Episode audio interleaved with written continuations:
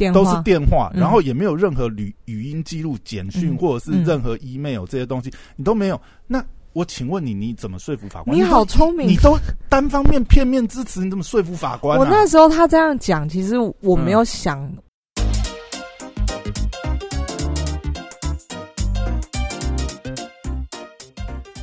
欢迎回到时间管理大师，我是你大师兄 Poya，在我身旁是解救任性的，Hello，大家好，我是肖凯丽，嘿，又回来。了。又到了录音时间。先刊物一下，上周我们讨论这个有关于乌俄战争的时候，有嗯。聊天聊到古埃的老婆，然后那时候我们两个不太确定他是哪里人，我不是说哦，好好像是西班牙、意大利那一类的，嗯。其实他是嗯。东欧的一个国家，叫做摩尔多瓦，我靠，怎么怎么感觉有点冷门？因为超级冷门哎、它位于乌克兰的左下方，也是一个。嗯嗯我看一下，哎、它的它是内陆国哎，它国土没有嗯，没有临近临海，没有临海的，在罗马嗯，尼亚右边，乌克兰的左边，就是夹在中间。难难怪难怪是觉得他长得很像那里的人他应该是人种，应该是同同同一个族吧，差族系啊嗯，血统应该是很接近。可能。然后后来他们举家搬到了意大意大利嘛，对对对对对，嗯因为有听说古埃之前好像什么陪他老婆回娘家去意大利嘛，对对然后。住到乐不思蜀 之类的。总之就是对，嗯稍微跟大家做个看护。哇，我这样看了查了地图，嗯觉得这一区我都其实是很想去的，哎就是罗马尼亚、摩。嗯，我我那时候当然我不知道摩尔多瓦这个地方，可是罗马尼亚、嗯，呃斯洛伐克、乌克兰那些，其实这些地方我都还蛮想去的啊。可是现在啊，为什么会想去啊？想啊，罗马尼亚、保加利亚这些土耳其围绕着黑海的国家，你不觉得很想去吗？听说保加利亚还那就是那一边的人种也是长得非常帅、非常美。哎，如果你是抱着呃那个我想去看的也不是心啦，态去的话，不是不是，东欧真的是嗯在旅行上非常划算的一个地方，因为他们欧元，他们虽然是欧元区，但是他们的物价相对便宜。对这样子哦。对对对，你就会想要去一些特别的地方啊。OK，好，就是以上做个简单的刊物。这一集我们要来聊什么呢？我要来聊上周这个我打扫姐姐来我们家，又在跟我讲了一个故事。哇，打扫姐姐最近打扫姐姐？打扫姐姐的故事有点多，她讯息量太大。她如果不是这礼拜来找你的话，哇，她这礼拜找你应该蛮伤心的吧？为什么？你是都没在关心股市吗？哦，前两天一哇我的天五百，我的资产瞬间蒸发。一下跌掉八八百多点吧。对对对，不过还好。啦，今天小谈呢，今天谈了。哎，等一下，我们190几点吧我们是时事是不是要在另外一集讲？哦啊啊，不是不是要聊股市吗？啊，不是不是不是哦，这一次呢，这个打扫姐姐在跟我嗯聊。我记得她上一次在跟我讲，就是她有一笔钱到期了，然后对，呃，她问我说哎要怎么做，就是比较有效的运用，就是至少她要做个保守的投资，而不是把嗯它摆在一个邮局啊，或者是这个定存之类的。然后我就有稍微跟他讲了一下，对然后我就问他一下，就随口就问他说：“哎，那怎么啦？有没有后来你怎么决定？”他就说：“嗯嗯嗯，我上次本来想要打电话跟你讲，可是他不敢打给我。哦他呢遇到了一个诈骗，啥？不会吧？这么这么刚好？为什你知道么为什么他一有钱就会遇到诈骗集团？我跟你说，就是嗯嗯我觉得在听的人就是可以可以，我可以理解他的处境，因为我先描述一下，他是属于呃比较中下阶层的人，就是他赚钱也是劳力钱，那赚的也不多这样子，但是他就是一个很单纯的人，就是他的可能同温层。并没有像我们嗯、比较市 像我啦比较四块，总之他是比较单纯生活的一个人。然后呢，他我觉得这个诈骗事件为什么我想讲，就是嗯也避免大家这个以后未来遇到你也可以知道这是诈他骗。他真的遇到诈骗他真的遇到诈骗，但是我要跟你说，哦，他这个案例呢，其实也发生在上次我们去三十个那个那个蔡小鱼那个老板，他其实也曾经遇过类似，但他们都不是，你听清楚哦，他们都不是被骗钱，可是他们却惹了一身麻烦。这就是我今天为什么想讲，就是例如身份啊，什么盗用之类的嘛。对，那呃，我觉得被骗钱呢，跟他们的状况相比，就是他们也其实很惨。那他的原因是这样子，嗯你知道这些就是比较赚赚钱比较不稳定，没有固定收入，然后呃属于比较中低中低生活处境的人呢，他们在银行要贷款其实不是那么容易。就是我们都知道要去贷款，银行都会要求你出示这个你的薪资证明啊，你要有这个每每个月有汇款进来的薪资啊，这个办贷款比较容易办得过嘛。那对他而言，他就是没有这种东西，因为他的赚钱这个收入不太稳定嘛，可能打零工啊，哪里有需要就他就去这样子。好，所以他一直以来就是他知道自己其实办贷款办的不容易。那我就问他啊，我说嗯你缺钱吗？你又不缺。他是他有两个孩子，那她跟她老公也在工作，老公也是做比较劳力型的工作。我就说你缺你你你缺钱吗？你没有啊，你基本生活你还是可以过得去啊，吃饭只要你不要有什么太大的开销。他就说对，然后但你这样听他讲，你就知道他被骗这件事情一定是心里自己也是贪呐、那好，那他说呢，有一天他就接到了一通电话，显示这个我们就随便举个例子，台新银行好了，好，嗯不不是台新银行，啊？就我只是举个例子，他是有装什么类似对。什么 Who's Call 之类的，类似，可是反正他就是看了 OK 这个显示电话是台新银行，好，嗯哼。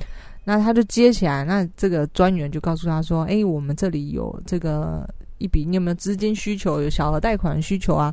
我可以帮你这个处理，帮你办。”然后他就跟他说：“哦，我的那个收入不稳定，就是银行基本上都是不办不过这样。”然后那个专员就跟他说：“这个没问题，就是我们这边的也可以处理，可以办得过。诶，那这就有一个问题啦。嗯一般来讲，银行会打给你，就是他已经筛选过。假设他真的是扣嗯 out 扣 out 的电话啦，嗯真的是那个 call center 打出来，嗯那他一定是捞出来你是符合的嗯，那个条件的名单。不过他可能不理解这个事情，他的同温层没有因这个。为你你会莫名其妙接到这个，嗯。但是我们平常也常常会接到对啊，我们都会接到啊、所以这种不会，但是他为什么他为什么要问下去呢？他没有需求，所以我跟你说，就是人不能有一点点贪心。他就说，嗯我可能有多带一笔钱二十万出来，呃，也许他真的有急用，或者是呃，他 婆婆需要生病需要之类的、对，干什么？他就你知道他们会觉得多一笔钱可以有一些多的运用好。那他就说哦，好好好，那就是他都觉得哦，银行专员都跟他保证可以办了，那他就就是按照他的这个这个提交资料就好了。那他于是他就开始准备一些有的没的东西啊，然后这个银行专员就跟他说，哦，好，那我现在就是介绍一个会计师给你，那会计师会告诉你，他会帮你做一些财务的这个文件资料，意思就是说要帮他做这个呃薪资证明，就是汇进去提出来的一些一些这个明细。好，所以呢，后来就有这个会计师跟他联络。那会计师呢，就跟他说：“哎、我现在要帮你做这个你的这个出入账明细啊，那我需要你寄给我的存部跟提款卡，这样我才能做出入账啊。”然后他就说：“嗯，那这个我要连提款卡都要寄过去，这样不是很危险吗？”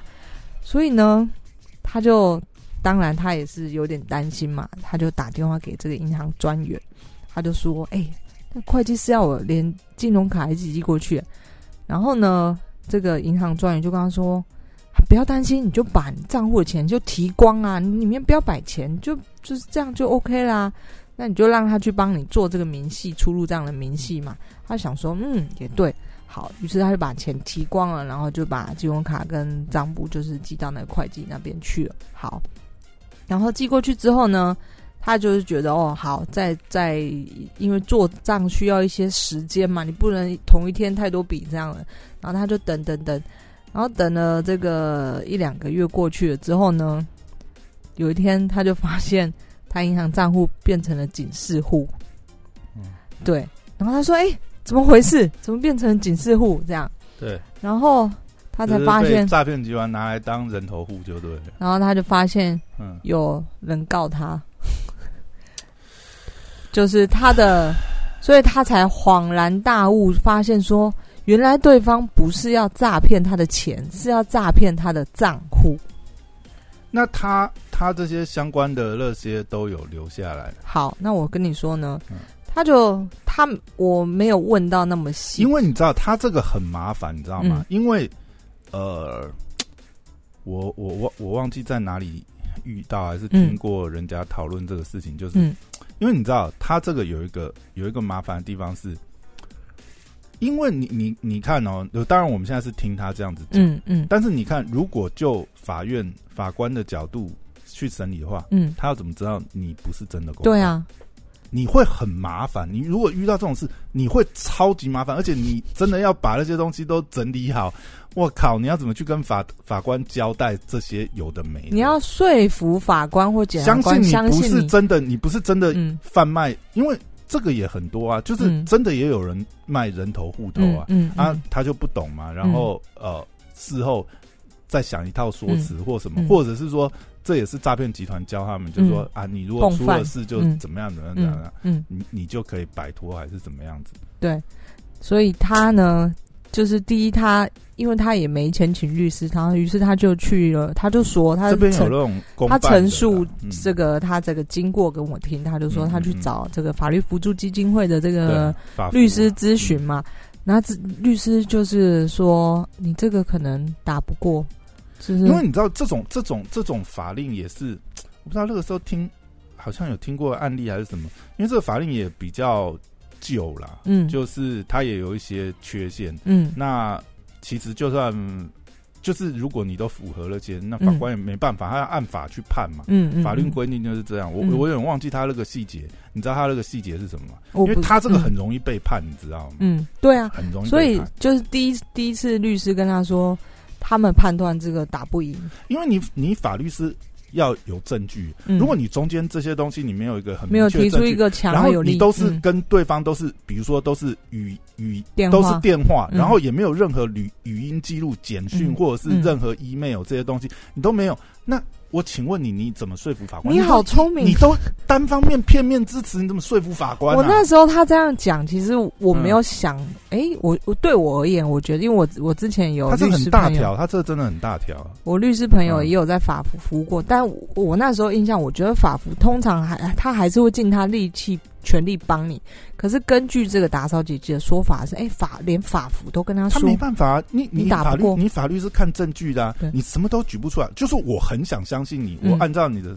你的这些东西，嗯我我可以推断你的动机。问题是嗯你没有证据去说服法官你的动机是什么。嗯，而且老实讲，你真的讲动机的话，你也的确会有动机啊。你对你的对，经济收入就这样，你也我跟你说也有可能，最卖人糗的这。种种迹象，都是显示他很有可能是共犯。然后还有一件事情，他在把存部跟金融卡交出出交交出去之前，他居然把户头全部提光，更像是一个诈骗集团会做的事情，就是立刻提光钱。然后呢，所以再来他的背景就是，嗯，他的确可能有金钱上的需求，所以他在跟我讲的时候，我一时还没反应到。但是你你的确就是 get 到那个点，我猜他在跟诈骗集团沟通的时候，他并没有透过文字，全部都是电话。你知道吗？当然了，我们嗯现在是第三者，因为你嗯认识他，我不认识他。嗯就如果就我这样子听的话，嗯其实我也没办法 百分之百。我我是讲真的，因为我我不我不认识这个人，我没有接触过他。嗯，当然，我们可能会很同情他，嗯但是老实讲，真的站在第三方讲，就是我们自己，公正的角度，我我我嗯我我怎么相信你？我我没办法，我真的没办法相信，我我嗯我我没办法百分之百相信你。嗯，我而且讲实在是这样，很惨的是，就是听说有嗯，每一个人好像三万多四万吧，有好几个人。所以这笔钱呢，他你知道就变他被他在这个过程中被借出来有发生过的案子，甚至嗯你知道这种东西，你就可大可小。如果他真的联动到什么其他的东西，都嗯经过你这户头，曾经有些交集，我靠，那你你现在都抓不到人，那你就、嗯你就是你都就是由他那个最明显的，，对啊。，嗯那你又没有任何证据，那到时候判下来。只能照法官，只能只能照证据。证据就是你的确，这的确是你的账户，嗯，然后嗯发生了这么多，嗯你千丝万缕，你要去跟谁叫冤去？对，然后我听了就觉得，哎，怎么就是怎么不多想一点呢？就是这个是我跟他说，事情都发生了，就是我真的也救不了你。就我，你不是在做之前来跟我这个商量或者什么，你是已经发生了。那这个这而且这很没有，因为他前面那个过程就是你，那很像是那种你知道，就是那种呃什么什么贷款代办那一种啊，去帮你去做那些东西。但这里面本来就是一些非法的，你其实讲实在，你如果好假设他真的是这样子帮你办下来，那其实你你也是你也是作假，你也是诈骗，对啊，你也是诈骗银行啊，这其实还是会有责任的。嗯嗯，哦，真的是，就是以他的例子，我觉得呃，人心真的不要贪，就是就是不要轻易相信人家。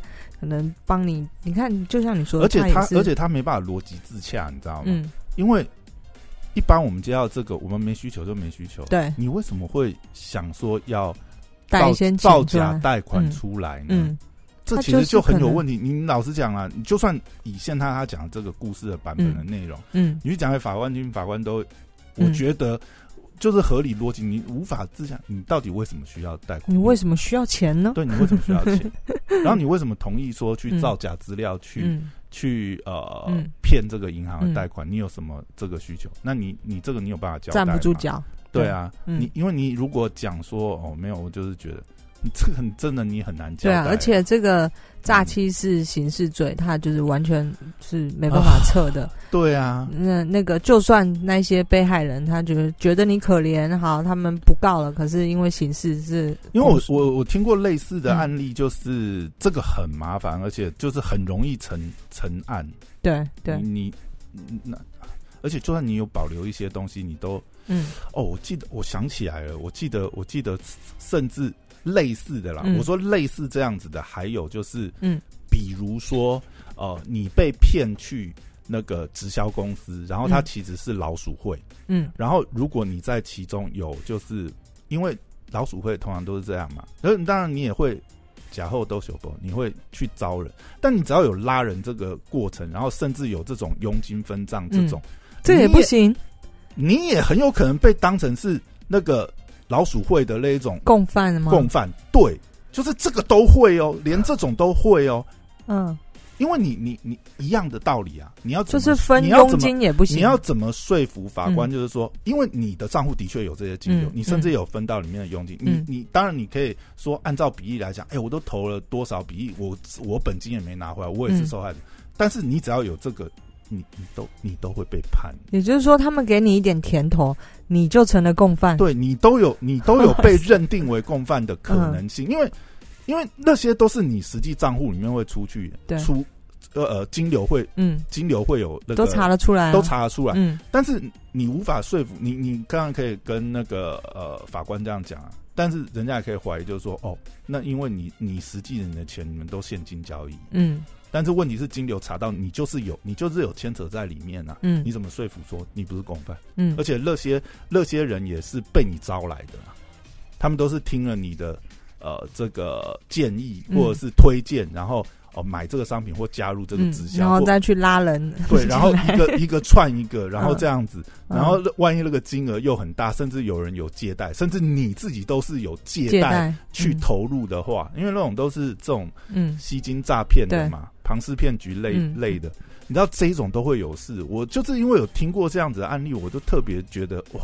这真的是。所以他们原本你不是你不是你，就是你如果个人这样子，呃，一个小小贪心就算，你还有可能是把你周遭的什么亲朋好友全部拉进，然后甚至你自己还要背上这个，你有可能是被认定是共犯的。对，就是受害者就变成了共犯，然后再扛一条罪。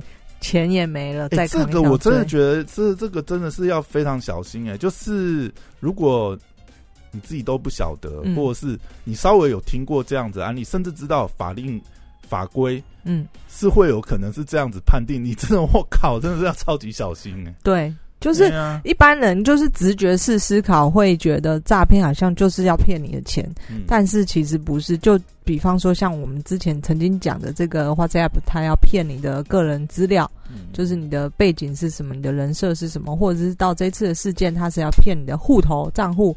那其实他的目的不是要骗你钱，可是你会惹得一身麻烦。骗账户这个就，我觉得这真的是。然后我再我再讲一个类似的，就是我刚才说那个呃三十个老板，就是他他的朋友曾经遇过的，也是类似，但这个也这个是跨国的，稍微再高端再复杂一点。那呃他的朋友认识一个集货的，就是集货就是所谓大陆这个帮呃台湾人如果在大陆买大陆买东西，他会帮运回来嘛？集货集运嘛？对。然后呢，就是他的。这个收到了一个台湾人需求，就说：“哎，你能不能帮我这个在在大陆买一个演唱会的门票？那因为这个集货商他没有台，他其实有一个配合台湾人，那个台湾人他平常就是帮他收一些台币，因为台湾人只有台币嘛。就是我今天在大陆买了可能一个。”嗯，几件衣服想要运回来，可是我只能汇台币啊。所以如果要做集货这个角色，你还势必还是要有一些台湾的账户给人家汇钱过去，你再帮他把货运回来台湾嘛。所以呢，呃，这个集货商就收到了这个代购的需求，就是一个有一个台湾人跟他说：“哎，你再帮我在大陆代购演唱会的门票，那我的钱就是转到你这个提供的台湾账户里面。”嗯那这集货商当然觉得 OK 啊，那。就是没没问题啊，就因为我平常也在做这种事，所以呢，他就是 OK 好。台湾这个要买门票的人钱已经入到台湾账户了，那这个大陆集货商就去帮他在淘宝店上面去买了这个门票。嗯哼，结果呢，你知道这个诈骗，淘宝的店也是他的。嗯，所以呢，好六千块的。他没有真的寄那个门票给对六千块人民币进了这个淘宝卖门票的账户里面啦。那呃，隔了不久，这个台湾账户这个人呢，他就说我没有收到，还是我收到假的。台湾呃，集货商是一个大陆人，对，就是集货商的集货商是大陆人，集货商是大陆人，但是他因为台湾的朋友，所以有一个台湾的账户帮助他收台币嘛。然后一阵子之后呢？他这个台湾朋友就借他的这个银行账户呢，就变成了警示户。所以呢，为什么这是怎么这是怎么弄的？这个呢，诈骗是嗯骗人民币，也就是说他他是骗这个代购的钱，就是这个集运商去的那个店是一个假的，是假的。对，那这样跟他台湾的账户为什么会有关联？台湾的账户是这个诈骗集团同时骗其他人要把钱。就是汇钱到这个台湾的账户里面啊，啊，也就是说，我不懂哎，我的意思是说，他他就是骗了很多人，就是说，呃，来买他这个门票嘛，嗯嗯嗯。那问题是透过这个集运公司，个透过这个集运的户头，他又动不到这个集运户头的账户的钱，他怎么集集运户头帮他代购门票，就是他钱就是在淘宝店上面。付钱买了一张门票啊，因为他觉得我已经收到了台币啦。我收到台币，但是这样没有关联到这个台湾账户啊。有啊，因为是台币收款，台湾账户的这个账户收款啊。他用这个台币账户，他不是在淘宝那个店用人民币，或者是在淘宝上面直接购买吗？对啊，购买会关联到台湾这个账户？因为诈骗是一个台湾人，他跟。这个集货大陆人说：“嗯，哎，我想要买大陆淘宝店一个门票，对，可是我没有人民币，我可不可以给你台币？那你用人民币帮我买？那他不是要先汇到这个集运商的台币账户啊？对啊，台币账户嘛，所以钱进去啦。对他真的也把钱给你了嘛？对啊，这个集运商嘛，对啊，他也收到钱，然后他再去买，那他这样他这样怎么会有这怎么会有问题？我听不懂。好，那。”钱进去了，对不对？可是问题是，汇钱进去的人不是这个诈骗的人，诈骗的人可能又骗其他人说：“哎，我这里有卖门票哦。”你这里面，你这里面应该有一个没有讲的很清楚，应该是他这个人给了他台湾的账户，那个账户是诈骗的人的账户啦。不是，这个账户是一个清白的人的账户。你说，只是他也利用这个账户。没有，没有，没有。那你你要把这个捋清楚啊，因为嗯。你说这个账户是他的，对？那诈骗集团先汇哪个账户是他的？台湾这个账户是集运商的嘛？台湾这个账户是集运商。我们现在讲的都是问题的症结点是台湾这个账户嘛，对不对？嗯那这个台湾账户是这个集运商，台湾朋友的，好，就算他的，好，算他好，算他的。嗯，那今天他要代购门票，那他的流程是那个人已经先汇钱到这个台湾账户。对，哦，你是说，你是说他骗了其他的人汇钱，他用那个电账户，然后跟其他的台湾的人人想要买门票的人说，你们都汇到钱到这个账账户里面，然后呢，你这个集运商又把这个钱从台湾的账户，或者是说，反正不管他用什么管道，他就是对他就是去在那那个里买一个淘宝上门票做一个转账，对然后他赚一个差价这样子。对，好。那结果呢？那一些汇台币进去，自以为自己也可以买到门票的人，就没有收到门票，，所以就开始就是报警。但是这个这个、嗯呃，是这些真的要买门票的人找到这个集运商，并不是诈骗的人找到这个集运商嘛，对不对？诈骗的人找到集运商，诈骗的人找集运商帮忙，但集运商其实也是一个受害者。他等于也是骗了这个集运商说，嗯反正他就跟他讲说，哦，我要借你的账户，是因为你们台你你台湾这边有人要买，对所以他利用这样的方式。对啊哦，所以啊，集运商以为自己收到台币的钱，然后哦，OK 了，那我就帮你用人民币去买。我就赚差价啊。但是他没有想到那个是完全就是纯粹的诈骗，他根本就没有要卖门票，对哦他是这样。对，所以那个淘宝的店也是那个诈骗的，所以钱进去了淘宝的店，卷款就跑走了。于是哎，所以他这样算是大陆人骗大陆人，都是台湾人，那个诈骗人是台湾人，那个诈骗是台湾人，对啊，但是这集运商是大陆的是，大陆人，所以他同时骗了大陆人，也同时骗了台湾人，然后卷人民币走了。那这样子最倒霉的是那个借他账户那个台湾人嘛，对因为只有他会被他就很无辜啊，对 没有啦，我觉得这这个也是牵扯到一个事情，不管怎么样哈，不要借账户给别人。对啊，你怎么知道你你你你这里面他这个真的要拿来做任何跟金融犯罪有关？哎、你只要扯到金融那个那你个糗了。那个，后来不管是就像你刚才讲，他嗯一个它是形式，它又不能撤，对对不对？对，另外一个你不知道这个东西会扯出多大的洞来，嗯妈好几亿都有可能。有可能啊？而且你要啊赔哎这些你都是要赔的，就是钱你要赔，然后你要你又要扛一条罪，你的信用又有污点因，为你没办法，你没办法解释啊！你怎么嗯解释你不是？对不对？不管怎么样，而且，就算你只是很单纯，就是，真的有证据查出来，你就是很单纯，嗯就是借账号。嗯，我你借账号就不对啊！你要讲什么？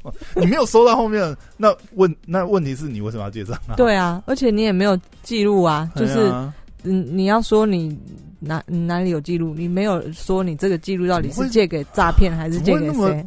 怎么会想要借人的物？这这种真的是不可以做的事情啊！于是，反正这一件事情呢，嗯但他呃，他稍微好一点，因为这个诈骗事件没有太多人受骗，所以呃几，万块就很小的钱对比，较小。然后，但是他自己的这这个账户也被冻结了一年多。而且你会有就是污点的问题啊。对对对对对，对啊，所以整件事虽然就是没有赔到非常多的钱，但是就害他就是整个非常麻烦。变成有一个诈欺犯的前科在里对边，，很糟。糕。这个你以后要跟银行往来，呃，银行是 基本上不会跟你往来的。对！对对对对对。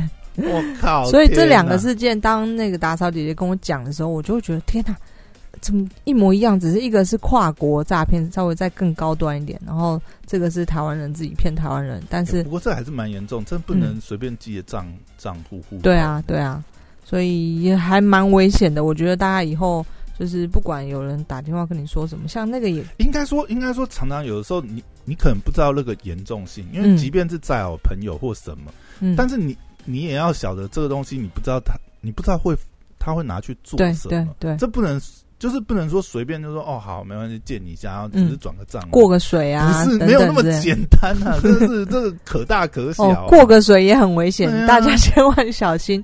这个只要你的账户出现这一条明细，你完蛋，你要跳到黄河更何都洗况你不清。你如果里面你还有一些呃，你还真的有一些 commission 的话，我、嗯靠，你真的跳到黄河洗不清。嗯，因为证据在在显示，你就是有在里面收到钱，对，不不论那个比例多小，你就是共犯。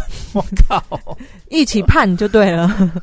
好啦，我觉得这嗯这个事件还蛮值得分享给大家知道，在生活上，嗯，很其实很常遇到，因为我相信大家也是常常接到这个呃银行的推销电话等等之类的，就是接到的时候，你可能要稍微小心点。这个如果觉得不对，就不要对啦，不要就是不回应或者是莫名其妙的，没错没错，不要贪，真的贪这一件事情就是。我真的不知道他要谈什么，你没有需要钱？怎么会想要贷款？贷款又不是不用还。我猜他一定还有没讲的，就是也许那个人又讲了一个甜头给他，就是等等之类的，我不知道。对啊，我觉得这里面就是有逻辑没办法讲通的部分。嗯，然后就你就你就没办法百分之百。他明明辛辛苦苦存了一笔钱，刚到期，然后可以领出来，又。碰到这个麻烦，他可能这一笔钱存了五年还几年的就要付出去。你这种太多了，以前那些王八鸡，你知道？嗯，你你那种以前不是那种呃小电信行，你你可能还会证件借他用，然后他一次给你办个八支、十六支什么啊？那种也出现很多问题。你自己觉得说哦，我便宜买到手机还是什么？你不知道他底下用你那个真的。这个我也听过。你看，不觉得这种事情就是都很累？我听的都觉得很扯，怎么可能？然后他把你那个拿去当王八鸡，或者是拿去当诈骗集团卖给他们车手电话什么东西？好，真的，真的要小心。总之，大家小心点。今天就到这边，拜拜，拜拜。